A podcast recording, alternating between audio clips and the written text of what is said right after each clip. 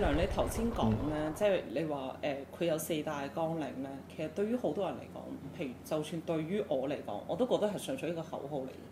你具體點做，其實你咁多年佢都冇做過嗱支聯會。嗱，佢當年咧成個支聯會最成功嗰方面咧，喺香港印象喺香港人嘅形象入邊最好嘅咧，就係佢唔係任何政黨，你係壓力團體嚟嘅，係啦，佢係壓力團體，嗯以爭佢取係中國民主嘅壓力團體。嗯冇錯，咁但係呢樣嘢就係話你點去爭取？你頭先講過，具體係點樣做，同埋咁多年，嗯個尤論述其係點樣近呢幾年啊，香港面對內地嗰種中國化嘅問題咁嚴重嘅情況底下，佢點可以將呢樣嘢本土化呢？呢個最關鍵。好多人依家呢，一邊就係每年參與六四，譬如一啲中學生或者一啲年輕人喺呢度呢，潛移默化地呢，有咗一個公民嘅意識，進而嚟關心時事、關心政治。但另外一班人呢，正正就係佢冇一個好好嘅論述，具體應該點做，佢完全冇做。尤其本土化嗰部分，幾乎係真空嘅情況底下，而嗯當有本嗱葉文土嘅一啲論述出現，我問下你啊佢就抓咗過去嗰班結。束一黨專政點樣執行先？喂，但呢喂，樣呢個四大綱領我話俾你聽，只能講不能做。係，點知唔知點解？但你可以因為政治現實就係不能做啊嘛。當然啦。嗱，咁你係話如果我要有個中國論述，點樣結束一黨專政？好啦，你要講啦。第一方案一武裝起義，二方案二將每年燭光集會移師廣州市呢個中山公園舉行，更加唔得啦。或者去上海人民廣場舉行，啊嗯我甚至喺北京天安門廣場舉行。嗯你話得唔得？得，大家着好黑衫，搭飛機上去，嗯然後坐喺度攞個蠟燭出嚟，跟住五分鐘冚檔拉，成為國際新聞。嗯然後國際特赦組織、美國、英國全部出聲。嗱，呢個係策略。嗯你話係咪唔得？唔係，嚇但係係唔做得。係所以我就話四大綱領變成口號嘅原因，就因為佢根本就唔係一個可以操作化嘅，但個問題就係話唔可以操作化嘅嘢嚟你嘅。有根本李係旺陽事件、劉曉波事件，佢一樣你有照上街㗎當佢都年有內地嘅一啲事件出上出現嘅時候，你可唔可以將呢個民主化嗰樣嘢咧？佢佢有佢咪本中地聯化辦咧嗰度，譬如盧俊舉下豪牌啦、啊咁咯。劉俊豪事件啦，你有冇出過聲？湯貪事件出咗嚟，嗱，我覺得佢哋有有個分工嘅。喺九十年代，我喺民主黨做嘢啦，其實支聯會同民主黨港同盟嗰陣時叫做，就係、從政嘅本土事務嘅就由港同盟去代表。嗯希望當時嗱，我覺得即係司徒華與李柱銘嘅關係啫。李柱銘就係港同盟嘅，冇嗯司徒華就係支聯會嘅，支聯會就搞中國民運嘅。點解唔撈埋一齊？佢就係有意識分開嘅。當時係本土嘢就民主派去搞。嗯咁咧就唔好俾共產黨一鑊打盡，即係話你哋班有顛覆嘅，所以咧我連香港都撳你。嗯咁所以佢咧就變咗咧就自我分裂啊，分裂成為兩個組織，嗯然後咧一個就去從政，一個就搞民運。咁你而家就怪責支聯會就話喂你唔搞本土嘢咁樣嗯嗱，佢事實上佢真係唔搞本土嘢嘅喎，嗯因為佢交咗俾民主黨。雖然你今日你唔中意嚟話劉慧卿或者你覺得班友誒契弟做得唔好都好啦，嗯但係事實上二十年前、二十五年前個分工就係咁咯。嚇！但你其實依家你依家民主啊黨應唔應該做唔有呢到？咧？應唔應該有呢個分工先最緊要，仲應唔應該有呢個分工唔先？係當然係成功嘅，你成個即係資支料聯會應該會做多啲嘢應該係啊，應唔應該喺本土做多啲本土嘅嘢？係啦，呢個係即係你頭先所最講，譬如劉俊豪遇襲啦，香港嘅新聞自由受到威脅啦。除咗記協，除咗呢個支聯會應該出現，應該要應應該要該出嚟㗎。普世價值啊嘛！你話既然你支持新聞自由，你支唔持係中你國嘅新聞自民由主，嘅中國係點樣六二咧？二支聯會應該動員啲人去六二二投票，支持呢個任何方案都好，總之叫你投票冇所謂，支持咩方案，嗯用支聯會嘅名義去召集啲人，應唔應該？都應該嘅。應該，但係佢而家就乜都冇做啦，總之全部可能佢用緊第二個身份做咯，誒、職工盟唔啊係依家最差嘅教育啊問題咧，就係成個支聯會嘅形象。嗱，我唔係話抨擊支聯會啊，佢自己咧係咁多年做得啦，即係唔係一定有功有嘅，過，我覺得有好大個貢有功獻。亦都有過，係，即係如果香港冇支聯會嘅話，其實散晒。冇廿五年嘅道理。冇廿五年嘅悼念，亦都唔會有任何人。我哋可能香港相當一部分人都反思，唔係，我係好肯定冇一嘅個悼公民念活嘅動嗰個意影識響喺力度㗎。。係啊，悼念活動嘅影響力唔係話大家揸支槍去結束一黨專政啊，冇錯。從來都冇人咁做，而係真正係啟發咗我哋個社會參與同政治參與啊嘛，係一代人嘅社會參與。其實可能就係由個燭光晚會開開始嘅，其實嗰種感性啊，嗰種感性嗰個認識啊，嗱，最深印象就係舊年咧，即係六四嗰陣時係落好大雨雷啦咳，神壇啦，係咯，然之後咧係突然之間雨停，大家收遮，見執到嘢成扎全部都係燭光嗰下，係好感動，好感人。嗰度咧係無論係我喺現場，即係每年去悼念又好，或者係當年咧係第一個去現場去悼念嗰下，嗰一下嘅震撼力咧，嗱，我又你要嗌我幾又多我又要口挑你都機啊，冇用阿宇文。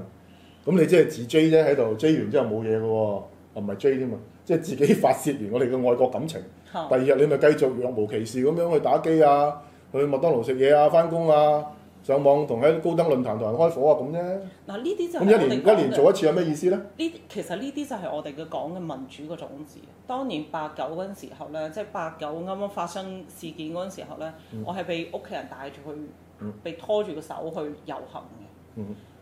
我唔知道八九係呃我我知道八九係點嘢，因為我每日喺電視機面前我都係關注緊每一日廣場上面發生嘅嘢，一直嗯直至即係凌晨窗開，然之後成個畫嗯面熄晒為止，我自己一直都有關注嘅。但你無疑就係嗰陣時候到到我之後，去再參與學校夕陽嗯事件嗰陣時候，其實嗰啲全部都係啲種子嘅。嗰、個種子咧就係、正如係所謂嘅洗腦嘅運動嘅，去到你嘅種入去你嘅潛意識，你係唔知道其。實個改變咪喺我哋身上咯。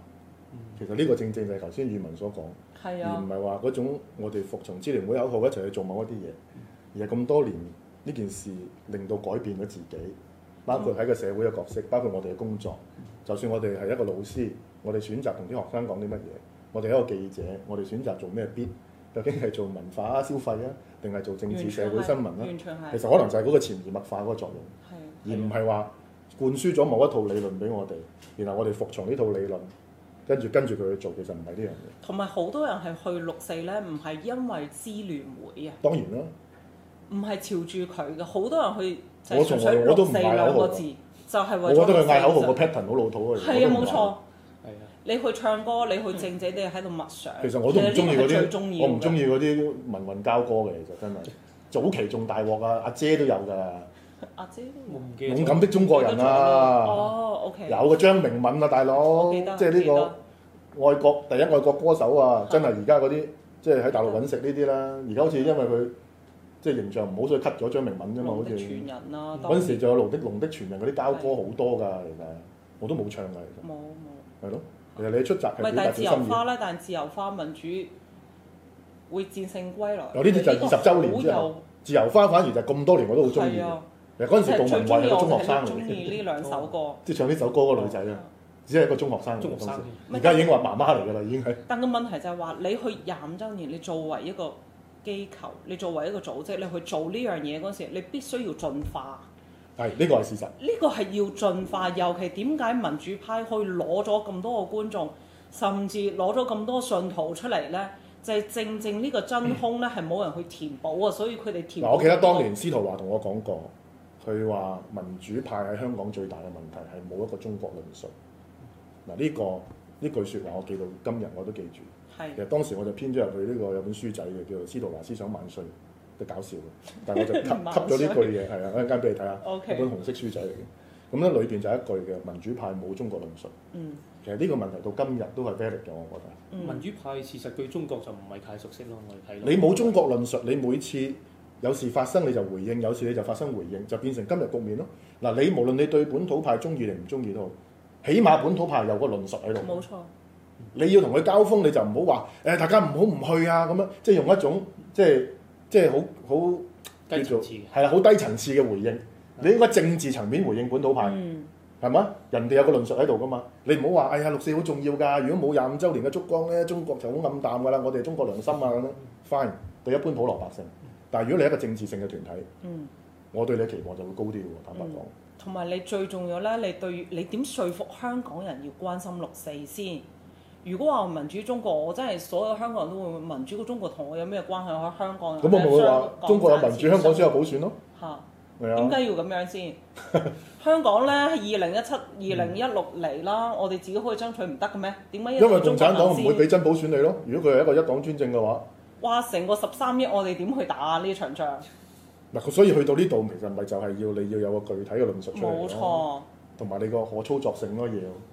如果唔係你根本唔操作得嘅嗰啲嘢，結束一黨專政嘅綱領。嗯，係可講而不可做嘅，咁你咪同個社會就越嚟越脱節咯，同啲人越嚟越 disconnect 咯。其實根本就係、所以依家其實成個支聯會嗰個理念啊，到四大綱領，其實同於香港人呢嗰、個距離越行越遠啊！嗯尤其面對呢兩年嘅中港衝突咁大嗰陣時候，香港人嘅離心力係已經係楚河漢界嗰個臨界點嗰時候，佢冇乜你仲回應揸住愛國愛港啊民主中，國，萬愛主愛港咪俾人哋鬧到係啊，飛舊咯，舊年咪俾 人鬧到，咪俾人哋鬧到到飛起咯。飛起，亦都令到個矛盾更加尖鋭。所以佢今年咪淨係嗌呢，就係話平反六四抗爭到底咯。嗯佢已經唔敢啦。嗯嗯唔敢再去掂呢樣嘢。咁你呢個咁被動嘅，你其實越嚟越即係將自己咧係邊緣化嘅。我覺得個問題就係我守住個基本盤，我亦都冇嗰個想像力行出去，我淨係每年保住自己基本盤就算啦。即係佢有一種保守性嘅咁。而嗰個之所以能夠令到六四悼念由二十週年開始遍地開花呢，其實唔係支聯會自己主催，當然佢有做好多嘢，嗯反而就係個社會變革、年青一代嘅政治意識嗯，嗰個嘅即係公民意識嘅普及。反國教啊，係啦反高即係鐵學啊，民思潮出嚟，因為反高鐵等等咯。咁所以你話有冇支聯會嘅影響，我覺得有，嗯但係唔係純粹係支聯會去改變咗啲人係年青一代。係但係調翻轉年青人一代出嚟之後呢，就事實上六四正在本土化，我覺得，嗯因為呢一代佢哋冇好似我哋咁樣親身喺個電視機或者現場睇過晒嘅。嗯佢係因為老師一代傳一代啊，或者報紙每到六月或者五月開始已經不斷去去講翻呢啲咁嘅嘢，或者電視新聞啊係咁，或者係家嗯庭嘅一啲樣，或者教育家啦庭嘅嚇教育咁樣。咁佢哋呢一代就好明顯，佢有個本土訴求㗎啦。佢唔會再講黃單柴定啱定錯啊。當時嘅民民主中國嘅策略應該係點啊？嗯中國民主化之後應該係多黨制啊，定係呢個改革人大啊？嗯落實黨內民主啊呢啲咁嘅嗯嘢，都冇興趣討論啦已經係，就將個政治意識佢哋自我轉移咗去香港本土運動，我覺係得，即係已經其實我覺得啊，六四廿五年之後已經本土化咗，嗰種本土化咧，除咗即係香港即咁多年種到個種子之外，再加埋就係香港而家社會面對嘅問題，尤其面對中港嗰種咧嗯喺、香港被逼地融合入去內地嘅情況底下咧，嗰、個社會矛盾越嚟越多。嗯，嚇，一定要有呢一方面嘅，即係嗰個亂局喺度咧，係令到咧年輕一代咧嗰個醒醒覺啊，會更加快。嗯佢哋會意識到咧，喂，我哋自己唔行出嚟嘅話咧，冇人可以救得到呢一個地方。係呢個必切性係非常之大，同九十年代嘅香港係完全兩樣嘢嚟嘅。誒可以咁講，我覺得即係支聯會喺呢方面嘅影響係有嘅，嗯但係我覺得唔係最主要嘅，嗯即係呢一代嘅覺醒咧，係因為九七年之後管治嘅失誤啊，董建華啊，廿三條啊，七一遊行啊。嗯成個公民社會起動、新媒體嘅發展啊、嗯社交媒體出現啊等等所造成。你可以咁講，即係如果你話自己面上貼金嘅話，當然每年維園燭光集會係有有個作用，但係真正嘅動力，我覺得唔係嚟自維園燭光集